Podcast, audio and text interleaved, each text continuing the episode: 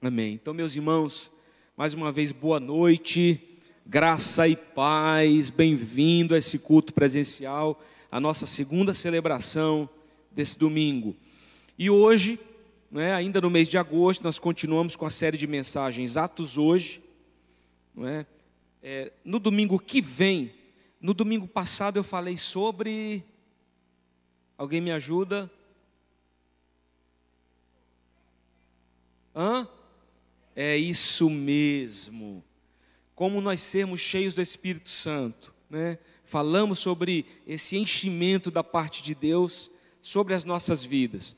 E no domingo que vem, na terceira mensagem, eu vou estar falando sobre caminhando na direção certa.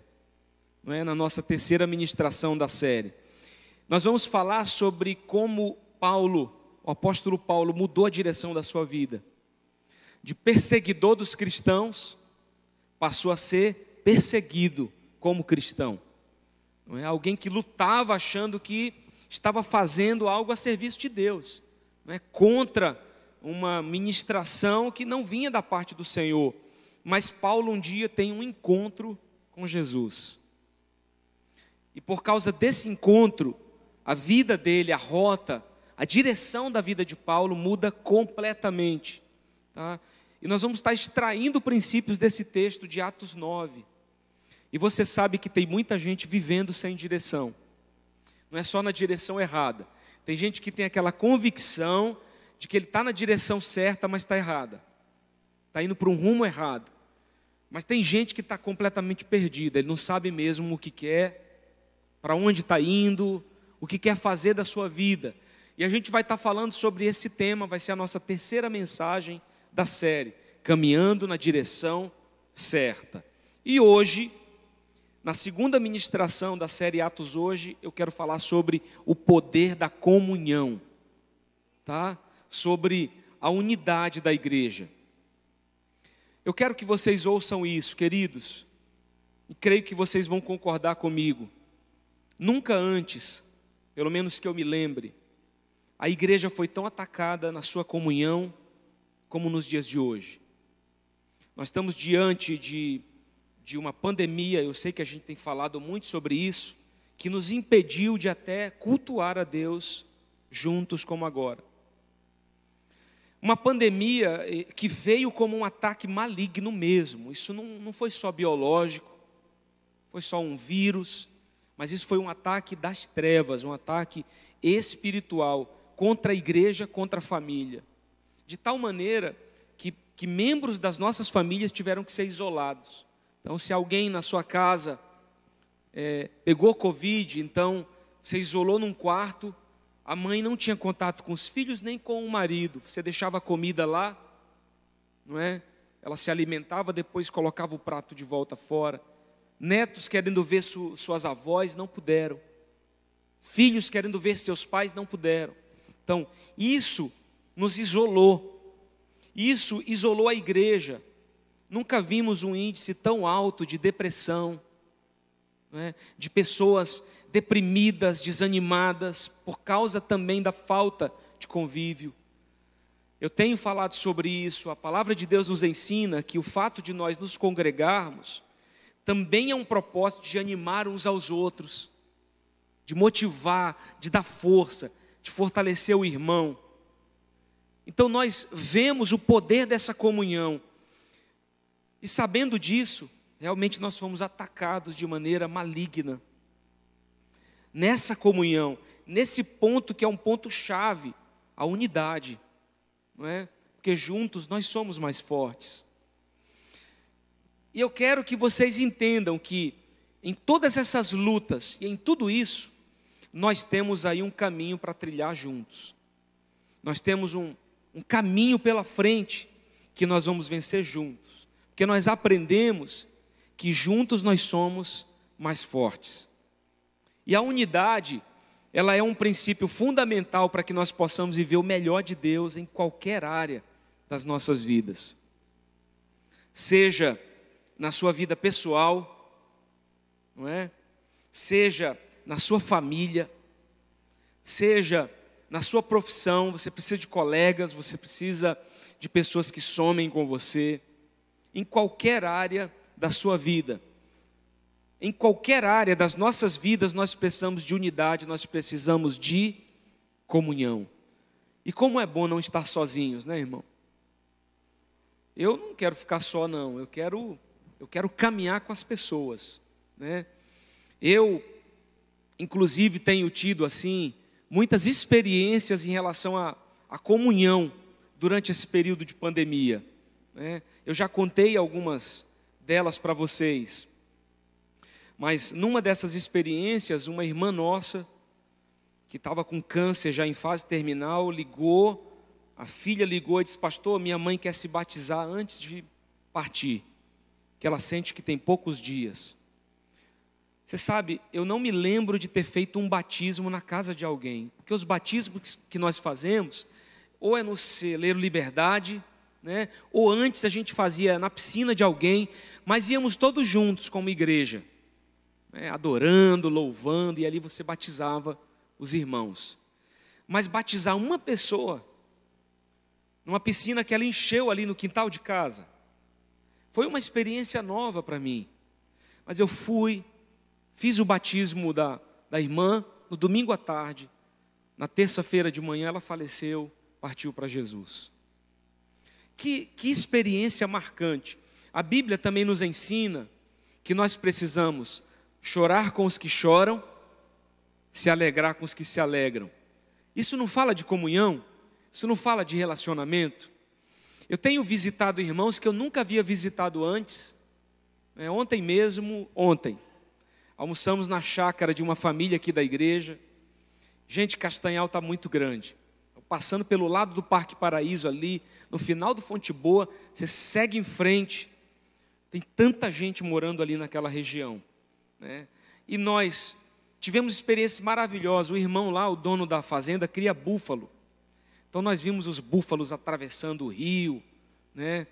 E tivemos assim essa experiência maravilhosa de comer uma carne com queijo de búfalo. Alguém já comeu carne com queijo de búfalo por cima, irmão? Se você não comeu, tente ter essa experiência, que foi maravilhoso. E a gente sentou, e a gente se alegrou, né? E nós, nessa comunhão, começamos a contar histórias. E uma das histórias que eu ouvi ontem, que foi tão assim, engraçada e a gente riu tanto, é que ela, a, a dona da casa, era fã do Rambo. Então ela assistiu os filmes do Rambo e achava o Rambo fantástico, né? E como que ela conheceu o marido? Um dia na fazenda, ele muito forte, marinheiro, fuzileiro, fuzileiro da marinha. E todo aquele treinamento, ele muito forte, ela chegou, ele estava pegando uns bezerros assim e jogando em cima do caminhão. Ela disse que ficou assustada com a força dele, pegar um bezerro e jogar em cima do caminhão, né? E aí ela disse: "Meu Deus, esse é o Rambo de Castanhal". Que homem é esse, forte desse jeito? Se apaixonou, né? se casaram, já estão há quanto tempo casados? 35 anos, né? 35 anos juntos. Sabe, que família linda, gente, que família preciosa. E eu tive a oportunidade de, de ter um tempo com aqueles irmãos. Então, tem sido um tempo para a gente valorizar isso, para a gente valorizar os relacionamentos para a gente valorizar esse contato com os nossos irmãos. E pensando nisso, nós vamos ver como viviam os cristãos da igreja primitiva, no livro de Atos, tá? Quais lições em relação a essa comunhão eles podem nos trazer? Que, que eles podem falar conosco? E eu estava meditando em casa, orando, e eu estava dizendo, Deus, o que, que nós precisamos trabalhar no, no restante desse ano com a igreja? O que a gente precisa fazer para abençoar a vida dos irmãos? Você sabe quando você está assim dormindo e de madrugada você acorda de repente? Não teve nada, não teve um barulho, você abriu o olho, acordei. O que está acontecendo? Eu pensei logo, meu Deus, está na hora do devocional da manhã, perdi a hora, não é possível. Está né? Tá na hora de começar o devocional. E aí, quando eu apertei no celular, para ver a hora, estava lá 2h42.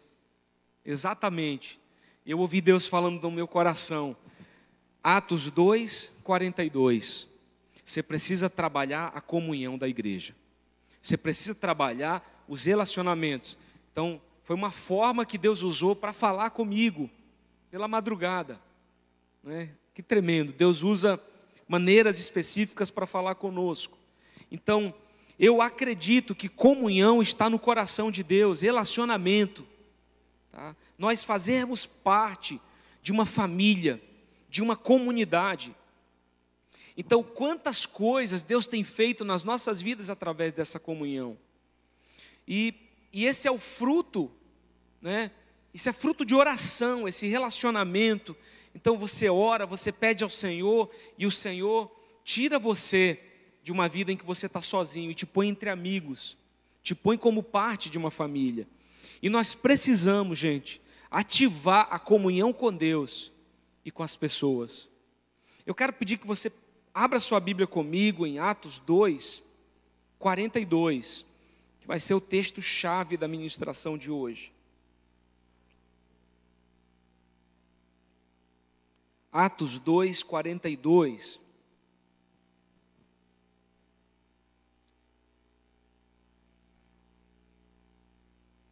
que diz assim: E perseveravam na doutrina dos apóstolos e na comunhão, no partir do pão e nas orações.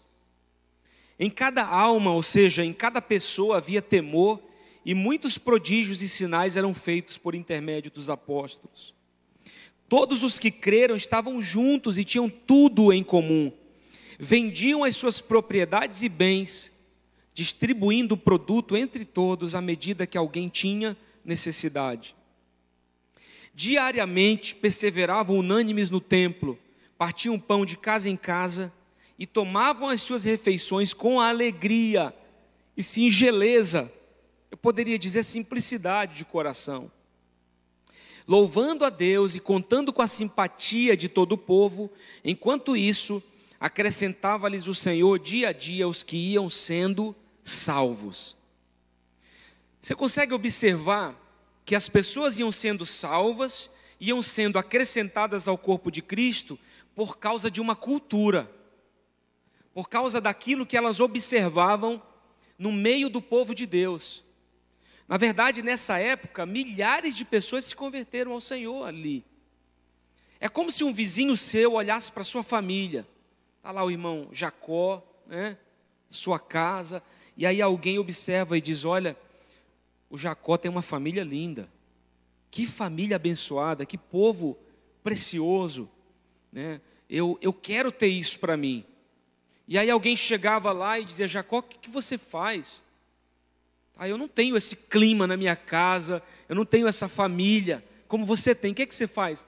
Aí o Jacó vai dizer: Rapaz, Jesus está aqui na minha casa. Ah, nós somos uma família que serve a Deus, nós amamos a Deus. Então, o exemplo, principalmente, aquilo que eles observavam, tá, estimulava para que eles, a Bíblia diz que eles tinham a simpatia de todo o povo. O povo olhava para eles com simpatia. Eu vou te falar, no mundo onde nós temos tantas famílias destruídas, tanta corrupção e mentira, quando você vê uma família abençoada e plena, isso te traz esperança. Espera aí. Rapaz, eu estou cercado por gente divorciada, por, por casamentos que não deram certo, mas o Jacó, a família dele é muito abençoada. Espera aí. Se ele é abençoado, eu também posso ser. Isso traz para você essa esperança de que a sua vida pode ser melhor. Quando você observa alguém que está vivendo plenamente. Quando você observa a vida de alguém que está assim realmente vivendo de forma abençoada. E a Bíblia diz que eles iam sendo acrescentados dia a dia, conforme iam sendo salvos. A sua família, a sua vida, ela, ela inspira as pessoas a amar Jesus? Você é alguém que, com o seu testemunho, que com o seu estilo de vida, inspira um pai a ser um pai melhor? Da forma como você trata seu filho? Você, como marido, inspira outros maridos a serem melhores, porque eles olham a forma como você trata sua esposa? O que eu estou dizendo é a forma como você vive, como você faz os seus negócios, a forma como você se expressa, isso inspira outras pessoas a amar mais a Deus? Ou, ou você está gerando um efeito contrário em quem te conhece? Ou as pessoas se decepcionam quando te conhecem? Ou as pessoas é, se decepcionam até com o cristianismo por causa do cristianismo que você vive? É o que, que você está gerando hoje? Que frutos? Porque essa comunidade de Atos era uma comunidade tão profunda em Deus, tão amorosa, tão preciosa, que eles levavam as pessoas a se converter a Jesus. A família deles, o relacionamento deles, partindo o pão de casa em casa. Gente, tem sido um tempo, ao mesmo tempo, lutas, mas também extraordinário. Quantos momentos maravilhosos eu, a minha esposa, nós temos passado visitando irmãos e realmente é, aquecendo ainda mais essa comunhão. Eu sempre fui um adolescente, um jovem que não queria me relacionar. Sempre fui crente desde a infância, mas meus pais se divorciaram, tanta coisa aconteceu na minha família, e isso me tornou um adolescente doente com a alma doente, adoecida, uma alma é, cheia de decepções, e eu não queria me relacionar com ninguém. Meu propósito mesmo era ficar só. Então, eu tinha colegas na escola, grupos de estudo, essas coisas, mas eu não tinha realmente amigos. Eu não caminhava é, desejando me relacionar, confiar em alguém, acreditar. Isso começou a mudar na minha vida quando eu me tornei pastor. Pareceu até uma pegadinha de Deus, né? E eu falei isso para Deus. Logo eu, Senhor, que não, não tenho tantos relacionamentos, e eu tive que exercitar isso na minha vida. Tá? E hoje, gente, a minha vida é estar com pessoas, é me relacionar, sabe? É, é andar junto, é, é estar junto. E como isso é maravilhoso. Vocês conseguiram ver nesse texto um pouco do poder dessa comunhão na vida da igreja. Eles perseveravam no ensinamento dos apóstolos e na comunhão, partiam o pão, estavam juntos no que criam, repartiam suas propriedades com os mais necessitados, comiam juntos com alegria, assim Deus lhes acrescentava os que iam sendo salvos dia a dia. E isso para mim, sabe o que parece? Parece família. Isso tem cara de família. Essa comunhão, esse partir do pão, isso tem cara de família, de relacionamento. E nós vamos ver nesse próximo texto agora de Mateus 12, que a divisão, ela é destrutiva, mas a comunhão nos traz o aspecto de compartilhar e não de dividir. Eu estava dizendo hoje pela manhã que quando o culto termina, por exemplo, como hoje, eu fiquei em pé por quase duas horas, né? às vezes até mais do que duas horas. E às vezes aquela tensão da responsabilidade de você pregar a palavra, além das lutas espirituais para você subir no altar e pregar aquilo que Deus está te entregando. Então, às vezes, quando termina o culto, eu estou com a minha perna com tanta dor, tantas dores assim, tensão, né? Que a vontade que eu tenho muitas vezes é de ir para o meu carro, para o carro, aí eu entro e relaxo o corpo, estou sentado e eu penso, cumpri meu dever de hoje, cumpri minha missão, tá?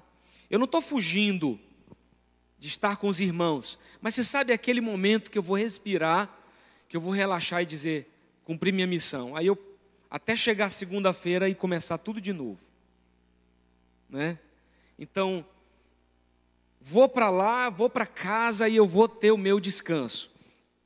Mas, é, outro dia eu estava saindo aqui depois do culto de domingo, tinha um casal, esse casal é muito precioso. Falei, vocês já tem quem leve vocês? Eu estava sozinho.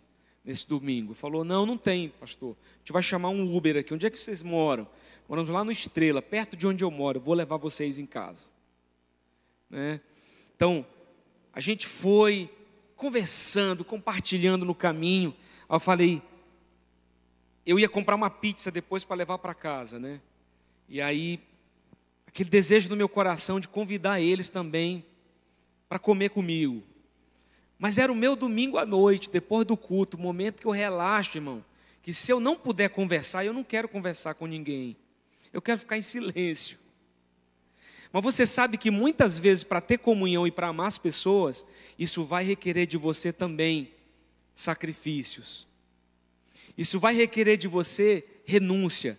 Você vai ter que, às vezes, dormir menos, para você dar atenção para alguém que você ama, para alguém que precisa de você, tá? Mas olha, foi tão prazeroso. Eu falei: o que vocês vão comer agora? E eles começaram a rir, porque parece que a única coisa que tinha pronta era uma maionese com ovo e batata. É, e ela até brincou dizendo: Mas amor, você comeu tudo? Deixou para mim? Né?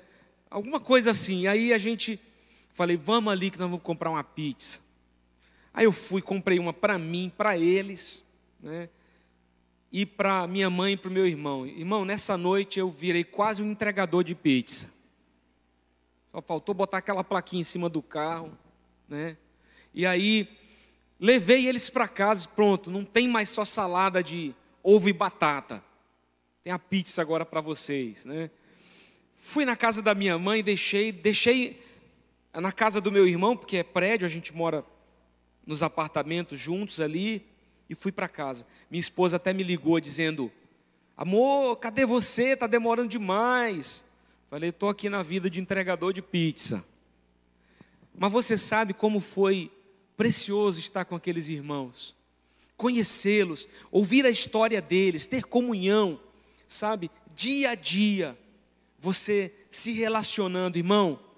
Eu quero dizer para você nessa noite: não se isole, em nome de Jesus.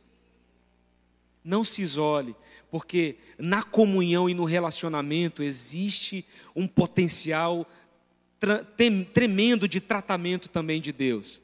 A Bíblia chega a dizer que ferro com ferro se afia, sabe? No relacionamento com o irmão, você vai sendo tratado, você vai se tornando alguém melhor. Ou vai me dizer que quem tem 10 anos de casado é igual a quando casou.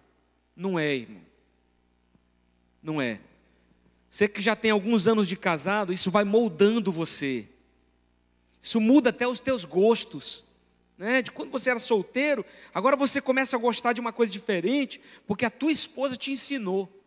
O relacionamento é poderoso. E a palavra vai nos mostrar aqui em Mateus 12, a partir do versículo 22. Então lhe trouxeram um endemoniado, cego e mudo, e ele o curou, falando que Jesus curou alguém. Passando o mudo a falar e a ver.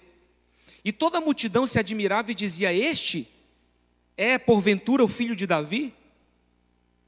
Mas os fariseus, ouvindo isto, murmuravam: Este não expele demônios senão pelo próprio diabo, maioral dos demônios. Jesus, porém, conhecendo-lhes os pensamentos, disse: Todo reino dividido contra si mesmo ficará deserto, e toda cidade ou casa dividida contra si mesma não subsistirá. Se o diabo expele o diabo, dividido está contra si mesmo, como, pois, subsistirá o seu reino? Você vê que Jesus usa até o exemplo é, realmente ali da, do, do inferno, da, da hierarquia dos demônios, da organização infernal. Se eles se dividirem, como que eles vão ter sucesso? Como pode um reino ter sucesso em seu propósito se estiver dividido? Como é que pode uma casa uma família em que o marido quer uma coisa, a esposa quer outra, em que não há concordância, comunhão no relacionamento, como que eles vão ter sucesso? Nós precisamos, meus irmãos, nos unir pelo propósito da expansão do reino de Deus. E essa unidade não fala de você, escuta isso, ser igual a todo mundo. Isso não fala de você ser alguém que copia todo mundo absolutamente em tudo. Isso é impossível. Você nunca vai ser igual ao teu irmão 100%, porque você é único. Agora, a palavra de Deus nos ensina que dentro da sua individualidade, nós podemos somar forças para conquistar um mesmo propósito. Quando eu falo de unidade, eu não falo que você vai ter que estar o tempo inteiro cercado por pessoas. Irmão, cada um precisa da sua privacidade. Uma das coisas que me faz é, gostar de acordar cedo é o silêncio. Pastor, você ama o João Pedro? Eu, eu daria minha vida pelo João Pedro. Mas depois que o João Pedro acordou, irmão, a brincadeira começou. Meu filho é muito alegre, né? muito cheio de vida. Então, ele acordou, ele vai começar a brincar comigo lá em casa. Mas quando eu acordo só, eu estou em silêncio. Aquele momento que eu sento no meu sofá com o meu café e eu começo ali o meu período de oração. Eu estou sozinho, eu estou tendo o meu momento. Você sabe que isso também é solitude. Cada um precisa disso. Então, é a mesma coisa que o teu marido que quer é, ver o jogo de futebol. Eu não, não sou assim, amante do futebol, mas o Brasil tem essa cultura. Então, a maioria dos homens ama futebol. Então, é você chegar para os teus filhos e dizer assim: olha, o teu pai vai assistir o jogo dele, deixa ele em paz hoje. Dá esse tempo aí para ele. Quantos minutos? 90 minutos. Dá isso para o teu pai, depois tu vai lá e faz o que tu quiser com ele, mas agora dê esse tempo para ele. Ou um tempo de oração. E lá em casa eu tenho até uma estratégia que eu tenho aqueles fones de, de quem trabalha em construção, né? Então, se eu quiser dar uma cochilada depois do almoço, minha esposa diz para o João, né? Meu filho, vamos ficar em silêncio. Eu espremo aquela esponjinha, enfio lá dentro do ouvido aquilo se expande, que eu não escuto mais nenhum som da vida, irmão. Eu durmo, né? Eu consigo esse momento. Então, unidade não fala de você ser violentado na sua privacidade. Todos nós temos a nossa individualidade, mas fala de você não querer viver sozinho. É diferente, tá? Então, nós precisamos nos unir para conquistar um mesmo propósito que tem aqueles que estão à sua volta. Ou seja, cada um vivendo o seu papel. Irmão, como a unidade é, é sensacional. Minha esposa, há anos, tinha um, um, sonho no coração de mudar a pia do banheiro. É, o banheiro que fica lá para os convidados quando vão em casa. Nós temos o nosso banheiro no quarto, tem o segundo banheiro, que é o banheiro que o João Pedro usa, né? que a gente coloca ali especialmente para ele. E tinha uma pia lá, sabe, que não era lá essas coisas, realmente era uma pia feia, irmão. E minha esposa tinha esse desejo, de vez em quando ela falava. E quando foi agora, nós arriscamos e pedimos a pia pela internet. A pia chegou, né? Mas como você sabe, eu sou pastor, não sou encanador. Né? Eu não tenho essa habilidade. E a pia, irmão, ela veio numa caixa, você não acredita, desse tamanho assim ela tinha 40 centímetros, né? E ela tinha essa altura. A pia estava lá. Você não acredita como é que coube uma pia ali dentro. As ferragens, sabe? As plataformas de vidro. Irmão, aquele pessoal é um gênio. Né? Mas lá vai eu pegar a pia. Aí liguei para o encanador que eu conheço. Só que o homem cobra caro, gente. Não, é, é caro. Pastora Fabiana, é caro. E nós lembramos de uma torneira que ele foi instalar para a gente. Eu cometi o erro de não perguntar quanto era antes dele começar. Me arrebentei. E aí eu não sei onde é o registro, onde é que fecha o registro de água, porque o de dentro de casa não funciona, tem que subir no teto para fechar. Falei, não tem jeito, eu não sei onde é que fica isso. Ó, oh, mas eu vou me esforçar. Estou lá eu e a minha esposa no banheiro instalando a pia, irmão.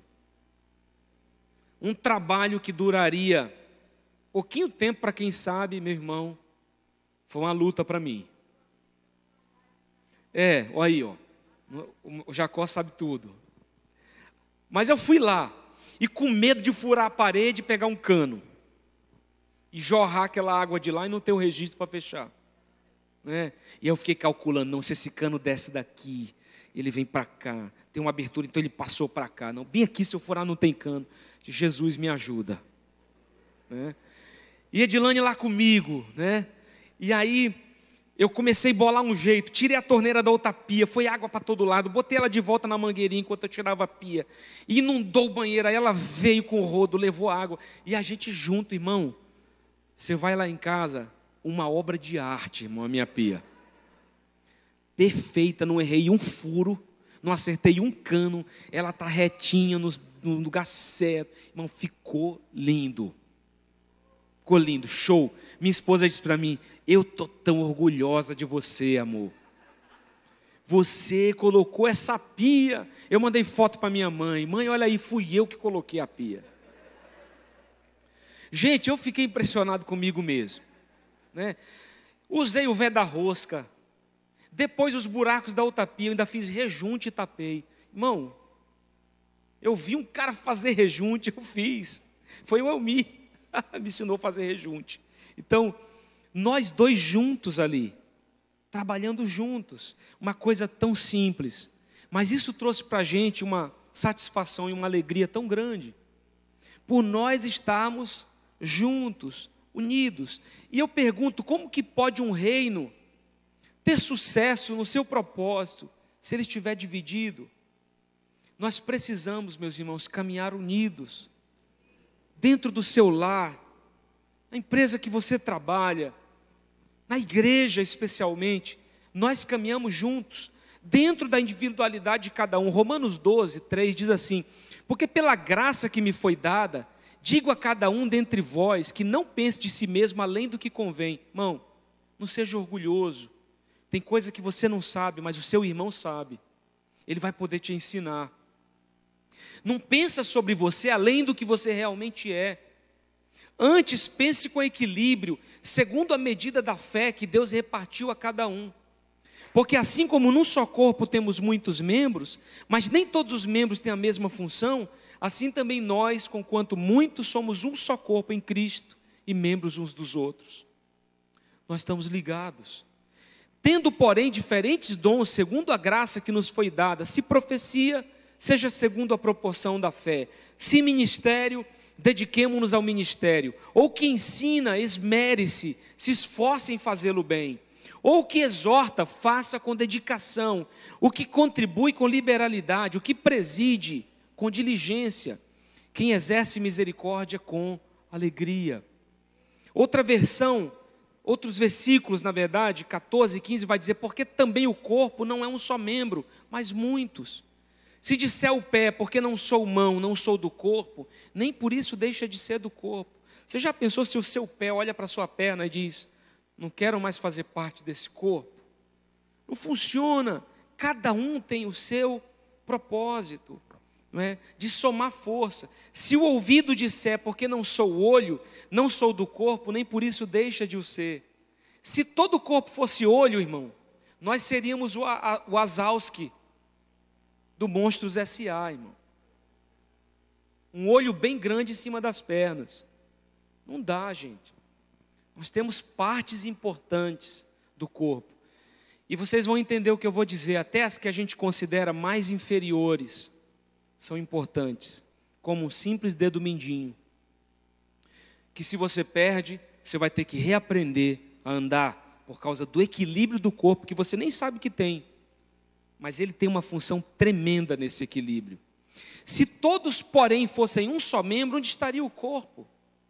O certo é que há muitos membros, mas um só corpo. Não podem os olhos dizer à mão, não precisamos de ti, nem ainda a cabeça aos pés, não preciso de vocês. Vocês entendem que nós precisamos uns dos outros? Irmão, eu preciso de você. Eu preciso de você. Você precisa de mim, nós precisamos uns dos outros. E nós precisamos de Jesus. Não dá para caminhar sem essa comunhão. Seria uma vida muito triste. Seria uma vida sem propósito. Seria uma vida sem razão para você vivê-la. Até o nosso Senhor, Rei Salvador Jesus, deu a sua vida na cruz por pessoas. Seria uma vida muito vazia uma vida sem relacionamentos. Nós vemos hoje em dia, nesse ataque maligno, igrejas minguando, casamentos sendo destruídos, relacionamentos perdidos, sonhos não realizados, porque tem coisas que nós só vamos realizar quando nos unirmos. Você não vai conseguir sozinho. Tem coisa que você não vai conseguir vencer sozinho. Nós vemos irmãos desconectados, não é? Do culto, do grupo de crescimento. Nós vemos pessoas aí desconectadas da vida. São pessoas que estão é, sem um propósito definido, claro, do que querem conquistar com a sua vida. E dentro desse valor da comunhão, eu quero te dar esse primeiro conselho, simples, mas poderoso. Primeiro conselho que eu te dou: escolha não caminhar sozinho. Você pode dizer amém? Não fique sozinho. Porque a solidão ela é destrutiva e egoísta. Eclesiastes 4, e antes de eu ler esse texto, eu me lembro do que Salomão, um dos homens mais sábios da palavra, diz. Sabe o que ele disse? Chegando à conclusão da minha vida, depois de ver tudo que eu podia ter visto, eu cheguei a uma conclusão: o melhor da vida é comer bem e viver a vida com a mulher que você ama. Está na Bíblia isso. Alguns de nós exageramos na pandemia, comemos muito bem. E Salomão diz: coma bem, é um prazer da sua vida. E viva a vida com a mulher que você ama. Ele acabou falando sobre relacionamento, família, sobre você não caminhar sozinho. É quase como se ele tivesse dito assim: Olha, e meus irmãos, se ele pudesse vir aqui agora, ele diria: Meus irmãos, vou dizer para vocês, eu governei, eu fui rei, eu vi muita coisa. Deus me deu sabedoria. Eu fui um homem muito rico. Eu provei de tudo. Eu quero dizer para vocês: querem viver bem, não vivam sozinhos. Não se isolem procurem se relacionar. Mesmo que você seja um cara de muito sucesso, vai compartilhar com quem? Vai viajar com quem? Me diz se tem uma coisa pior do que comer sozinho, gente. Né? Comer sozinho é tão bom quando você senta para comer com a família e conversa e fala. Ontem na casa da irmã, lá na chácara dela, gente, eu não sei, tinha uns cinco tipos de comida. Né? E a gente ali comendo e conversando e, e se alegrando e compartilhando. E o irmão falando para nós sobre o tempo dele, de quando ele se alistou na marinha, como é que era. Né? Olha, foi, foi tão agradável, porque nós estávamos em família.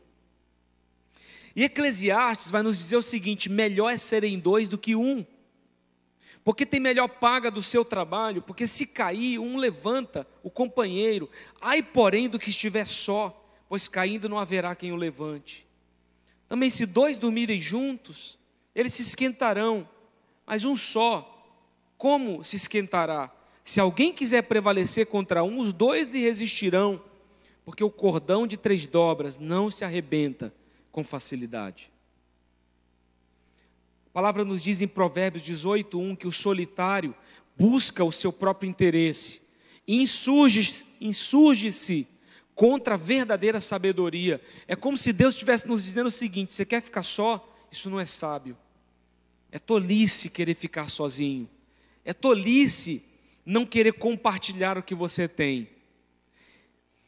Geralmente também a, a solidão é fruto de imaturidade. Porque pessoas têm inveja, elas não sabem conviver com outras que têm mais do que ela. Pessoas que têm dificuldade de conviver com alguém que tem mais sucesso do que ele, que tem um carro melhor, não é? que tem uma vida financeira melhor. E a gente muitas vezes se isola porque não tem maturidade e saúde no coração para nos alegrar com a alegria dos irmãos. É fácil chorar com os outros bater nas cordas e dizer: Eu lamento pela tua perda, lamento porque o teu carro quebrou, lamento porque você está perdendo a tua casa. Mas é mais difícil você dizer parabéns, irmão, porque você trocou de casa. Parabéns porque você comprou um carro zero. Parabéns pela promoção no teu trabalho. Você merece isso daí. Você ganhando menos, parabenizar alguém que vai ganhar muito mais. Isso é saúde, gente. Só faz isso gente madura, gente estável, bem estabelecida. Gente madura quer se relacionar. Gente madura quer amar, gente madura quer servir, gente madura quer frutificar. É verdade. Princípio bíblico. Mas quem se isola, diz outra versão, busca interesses egoístas e se rebela contra a sensatez. Aqueles que querem viver sozinhos são pessoas insensatas, sem sabedoria. Quer ser alguém sábio? Se relacione, aprenda com os outros, ensine o que você sabe, tenha comunhão.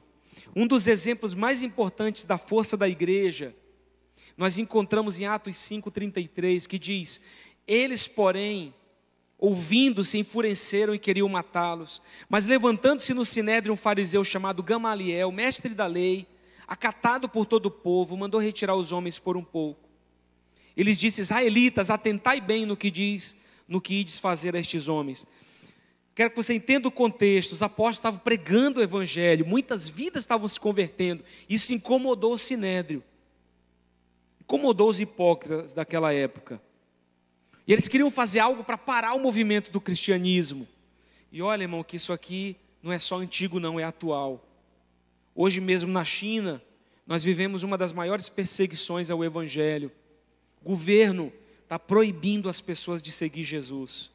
E quem escolhe servir Jesus está perdendo o auxílio do governo, é uma espécie de Bolsa Família. Igrejas sendo fechadas, pessoas sendo obrigadas a tirar símbolos cristãos de dentro das suas casas. E essa perseguição lá está escancarada, mas existe em todas as partes do mundo. E nós precisamos ter cuidado. E eu quero te dizer, Chega do tempo, meus irmãos, onde nós, como, como igreja, dizemos assim: não quero saber de política, isso não é para mim. Eu já falei isso, mas eu mudei. Eu sou pastor, eu não sou candidato a nada, nem sou cabo eleitoral de ninguém. Mas se eu disser, não quero saber, é como se eu estivesse entregando o governo da minha cidade nas mãos de alguém que não ama Deus. Isso eu não posso permitir. Nós, como igreja, temos que, que nos unir até para saber em quem votar, em quem eleger, em quem colocar no poder, porque essa pessoa vai poder tomar decisões ou contra ou a favor da expansão do reino de Deus. Essa é uma das maiores lutas que nós temos. E naquele momento o Sinédrio se reuniu para parar os apóstolos. Mas Gamaliel fez um discurso. E ele começou a dizer: Olha, nós já vimos aí homens que começaram movimentos, mas como não era de Deus, esses homens morreram e os movimentos se dispersaram. Se esse movimento que os apóstolos estão fazendo é de Deus, eu vou perguntar para vocês, ele disse para o Sinédrio: vocês vão querer lutar contra Deus?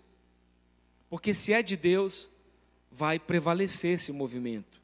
Então, Gamaliel traz uma palavra para o Sinédrio: né? vamos deixar esses homens, a Bíblia diz que ele chama os apóstolos, açoitam e os aconselham a não falar mais de Jesus.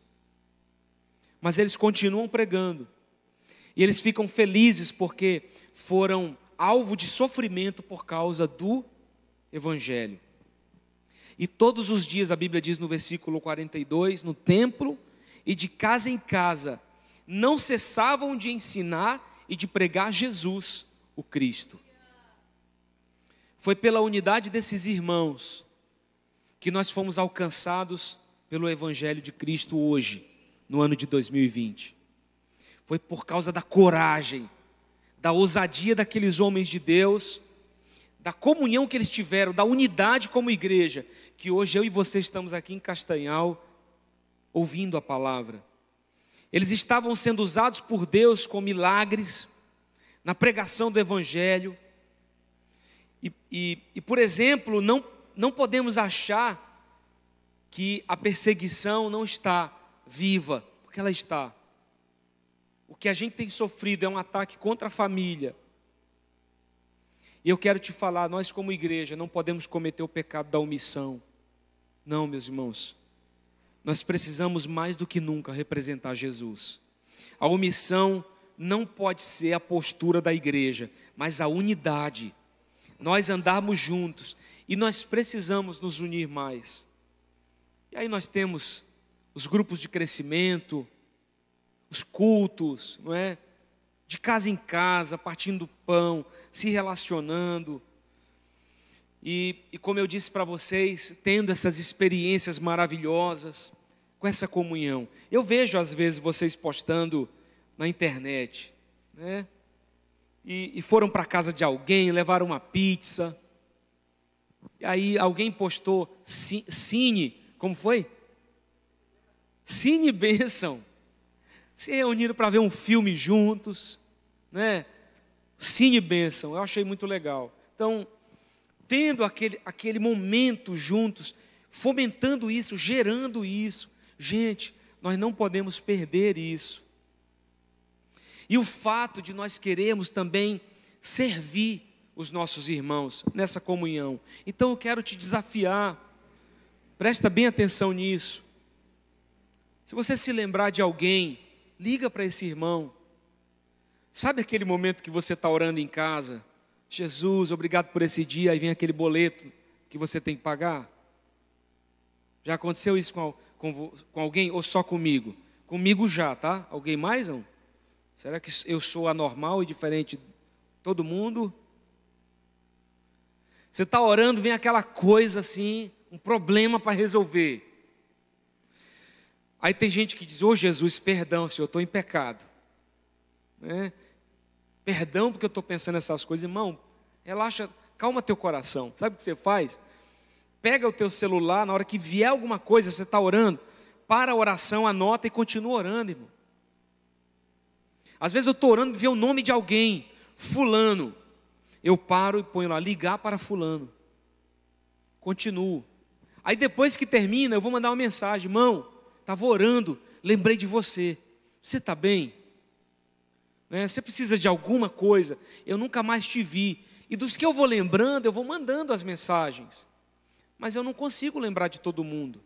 Mas você pode me ajudar nisso. Uma mensagem que você enviar para alguém. Você já viu aquela história do cara na, na beira da praia, ali jogando as estrelas do mar de volta nas ondas? Né? E centenas, talvez milhares de estrelas do mar, e ele pegando uma por uma e jogando de volta no mar, porque elas morrem se estão fora da água. E alguém chega e diz assim: rapaz, tá maluco? São milhares de estrelas, né? Você não vai conseguir salvar todas essas estrelas. E aí ele diz assim: olha, eu não vou conseguir salvar todas, mas essa aqui, ó, ele joga na água e diz: essa aqui eu salvei. Para essa aqui eu fiz a diferença. Então faz a diferença para uma pessoa. Talvez você não consiga alcançar todo mundo que você conhece. Mas se você alcançar a vida de uma pessoa, você concorda que Jesus morreu por aquela uma pessoa? Você concorda que aquela uma pessoa vale mais que o mundo inteiro? E você está fazendo a diferença para alguém que é muito valioso? Uma pessoa. Se você fizer para uma pessoa, você já vai estar tá cumprindo o propósito de Deus também na sua vida. Então manda uma mensagem para alguém, irmão, não fica inerte não. Nós precisamos viver esse poder. Nós precisamos viver esse relacionamento. E como vai ser gratificante quando você ver essa pessoa de volta. Quando você ver essa pessoa no culto, no GC, quando você encontrar de novo e ela vai te dizer, olha, como foi importante aquela mensagem que você me enviou. Como foi importante aquela ligação que você me fez. Como foi importante. Então eu quero te desafiar a fazer isso com uma pessoa. Se todos nós aqui fizermos isso com uma pessoa essa semana, olha quantas pessoas nós vamos tocar. E se essa pessoa decidir fazer o que você fez com ela com outro? Então, outra pessoa vai ser tocada através também da tua iniciativa, da tua vida. Nós temos que entender que a igreja, ela vai vencer em seu propósito através dessa unidade. E Jesus pensava sobre isso, meus irmãos. Ele, ele pensava sobre esse assunto. Há um momento em João 17, 20 a 23, que Jesus está orando. E Jesus diz assim: Não rogo somente por estes, mas também por aqueles que vieram a crer em mim, por intermédio da Sua palavra a fim de que todos sejam um, e como és tu, ó Pai, em mim e eu em ti, também sejam eles em nós, para que o mundo creia que tu me enviaste. Quando nós formos um, o mundo vai crer que nós fomos enviados por Deus. Eu lhes tenho transmitido a glória que me tens dado, para que sejam um como nós o somos. Eu neles e tu em mim, a fim de que sejam aperfeiçoados na unidade, para que o mundo conheça que tu me enviaste e os amaste, como também amaste a mim. Se nós caminharmos em comunhão, nós seremos aperfeiçoados nessa comunhão. E como é importante nós caminharmos juntos, meus irmãos. Como eu tenho aprendido com alguns de vocês. Quantas coisas Deus tem tratado no meu coração. Olha, eu não me recordo de um tempo em que eu fui tão tratado por Deus como tem sido nessa época agora. É, tantos ensinamentos, tantas coisas que eu tenho recebido da parte de Deus. A gente até se emociona quando encontra os irmãos que não vê há muito tempo que não vê desde que tudo isso começou. E de maneira mais específica ainda, e eu estou terminando, quais lutas, né? Nós travamos pela unidade. Primeiro por nós mesmos. Eu vou te dizer, uma das minhas fortalezas, a primeira delas é Jesus. Por causa de Jesus eu enfrento as lutas que eu tenho diante de mim, porque por Jesus vale a pena. Vale sempre vai valer a pena por Jesus. Você sabe qual é a segunda fortaleza na minha vida que me dá forças? É a minha esposa. Eu olho para ela. Ela é um, depois de Jesus, o meu maior exemplo. A minha esposa. Eu sempre digo isso porque é sincero. A melhor pessoa que eu conheço nessa terra, a pessoa mais saudável que eu conheço na vida é a minha esposa. E às vezes eu, eu digo para ela: Olha, amor, com você eu vou em qualquer lugar. Meu filho, minha família. Se eu estou com a minha família, eu enfrento qualquer coisa. Eu tenho Deus na minha vida, eu tenho a minha família, e eu tenho os meus irmãos. Eu vou enfrentar qualquer coisa, gente. No tempo da pandemia, a gente não teve os cultos, irmãos ficaram preocupados se eu tinha dinheiro para comprar comida. Não é? Graças a Deus nunca faltou. Você não sabe quantas pessoas da igreja foram levar almoço lá em casa. Estou é? passando aí, pastor, levar o jantar.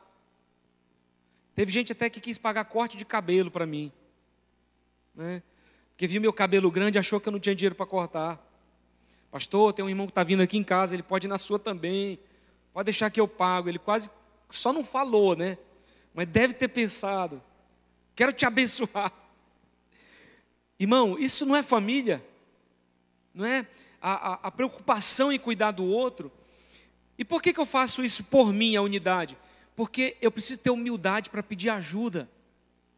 Escuta isso, irmão. Tem lutas que você não vai conseguir vencer sozinho, mas você só vai vencer se você pedir ajuda para alguém. Você vai encontrar momentos assim na Bíblia que para ser, serem curados, pessoas tiveram que expor a sua doença, tiveram que se, se mostrar, sabe? Tiveram que dizer: olha, eu tenho um problema, me ajuda, eu estou enfermo. Uma delas é Naamã, que teve que mergulhar no Rio Jordão, expondo suas feridas. Precisou da intervenção de alguém, do profeta, de uma palavra nós precisamos entender que nós somos também o canal de Deus para abençoar uns aos outros. Porque tem coisas que a gente não vence sozinho. Sabe por que eu amo a unidade? Porque eu faço isso também pela minha família. Uma casa dividida não pode ter sucesso. Eu faço isso também pela igreja. Você vai ver lá em Juízes 7, a partir do versículo 19, quando os soldados lutam por Gideão, né? aquele povo, na verdade luta por Gideão. E eles gritam: espada por Deus e por Gideão. Nós vamos lutar. Nós vamos lutar juntos. Se nós amamos a igreja da qual fazemos parte, então temos que lutar por ela. Podemos dizer então espada por Deus, pela minha igreja local.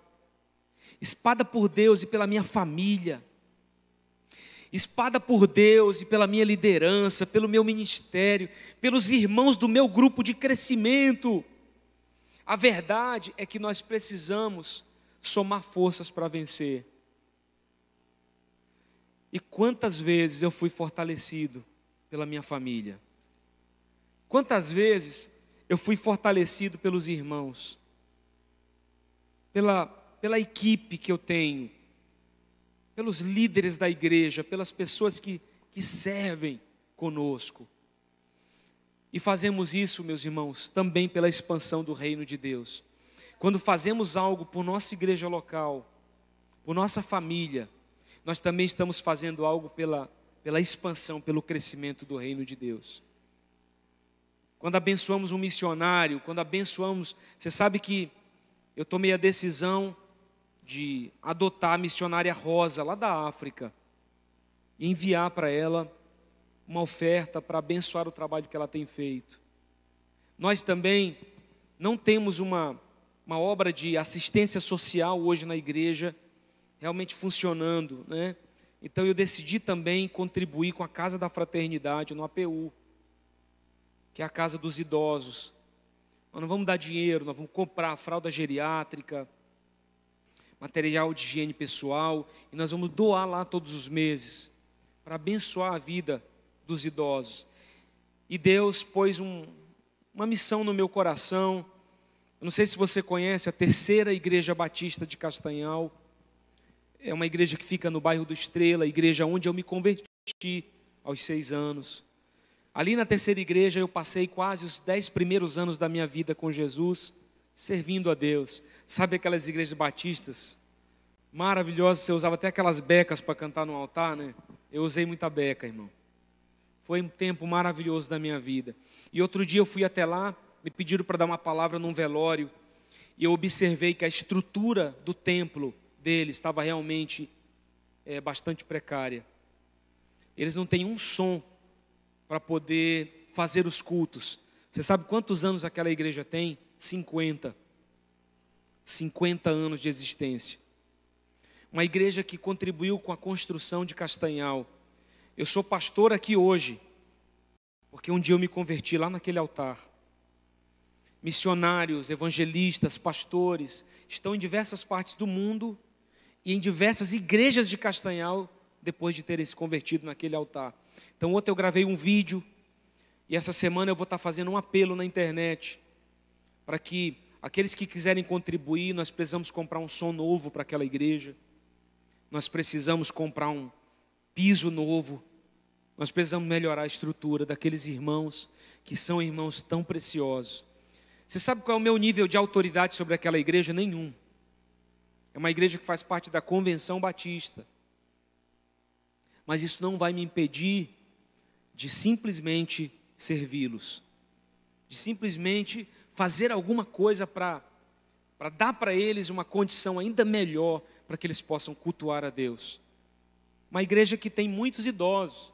Então, quando você ver o vídeo, se Deus te tocar, me ajude para que nós possamos reformar aquela igreja, ajudá-los. Né, nós estamos aí no verão, dá tempo de fazer isso agora, vai ser maravilhoso. O desejo do meu coração é que até final desse ano, é muito tempo, mas eu creio que bem antes, pelo menos reformar o templo e comprar um som que realmente eles vão poder fazer um barulho santo lá, maravilhoso. Irmãos, somamos forças pelo reino de Deus e pelas pessoas. Eu vou finalizar. Terceira vez que eu digo a verdade não posso ver a necessidade do meu irmão e não fazer nada a respeito. Entendendo também que não abençoamos alguém pensando na recompensa.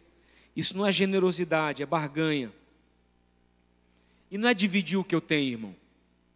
Por favor. Eu tenho esses lenços aqui. Quando eu divido, eu digo assim: esse é seu, esse aqui é meu. Quando eu compartilho é diferente. Eu vou dizer para você: você pode usar, mas olha, o que é meu é seu também. A gente pode usar juntos. Você sabe, eu aprendi isso com a minha esposa, porque ela, até o café com leite ela quer beber na mesma xícara. Pede só um, a gente bebe. Pede só um prato de comida com dois talheres. O povo passa, nós estamos lá no restaurante cortando o mesmo bife, irmão. É verdade. Ela ama isso. Eu passei a, a ter prazer em fazer isso com ela. Né? Eu não vou cortar o bife com mais ninguém, só com ela. Mas é a diferença. A gente não está chamado não é chamado para dividir. Por isso que a gente fala, não vou dividir o GC, eu vou multiplicar. Nós vamos compartilhar as forças para ganhar mais gente. Então é como se você estivesse dizendo: essa xícara com água é nossa. Você quer beber, você pode. E eu bebo também. Nós temos o que é nosso, né? Minha esposa essa semana até usou o tênis do João Pedro. Um tênis unissex, ela falou: "Me presta, filho". Né? Eu sei que é seu. Ele falou: Não, mãe, não é meu, é nosso. Pode usar. Ela veio pregar na quarta-feira com o tênis do João. Né? E ficou bem nela o tênis, né? Quase que eu balancei o coqueiro lá em casa para o João e disse: Dá logo para tua mãe esse tênis. Mas nós, nós somos assim, irmão. Nós compartilhamos. E essa também é fruto da nossa gratidão. Quando damos porque estamos gratos pelo que já recebemos. E a Bíblia, ela nos vai, nos vai ensinar, e na verdade, antes disso, eu tenho essa frase, você pode ficar de pé, para você ter a impressão de que eu vou acabar mesmo.